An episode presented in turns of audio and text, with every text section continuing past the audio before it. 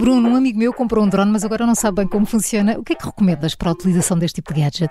Numa fase inicial, evitar os acidentes, porque quem comprou um drone pela primeira vez, as primeiras semanas, tem alguma tendência a ter pequenos acidentes por falta de percepção das distâncias. Muitas vezes estamos a voar, presumimos que um edifício ainda está distante e não está assim tão distante, e portanto ter cuidado a esse nível. Saber antes do primeiro voo se o seguro está ativo ou não, a partir dos 900 gramas é obrigatório seguro e a partir dos 250 gramas também é obrigatório ter formação uh, adequada.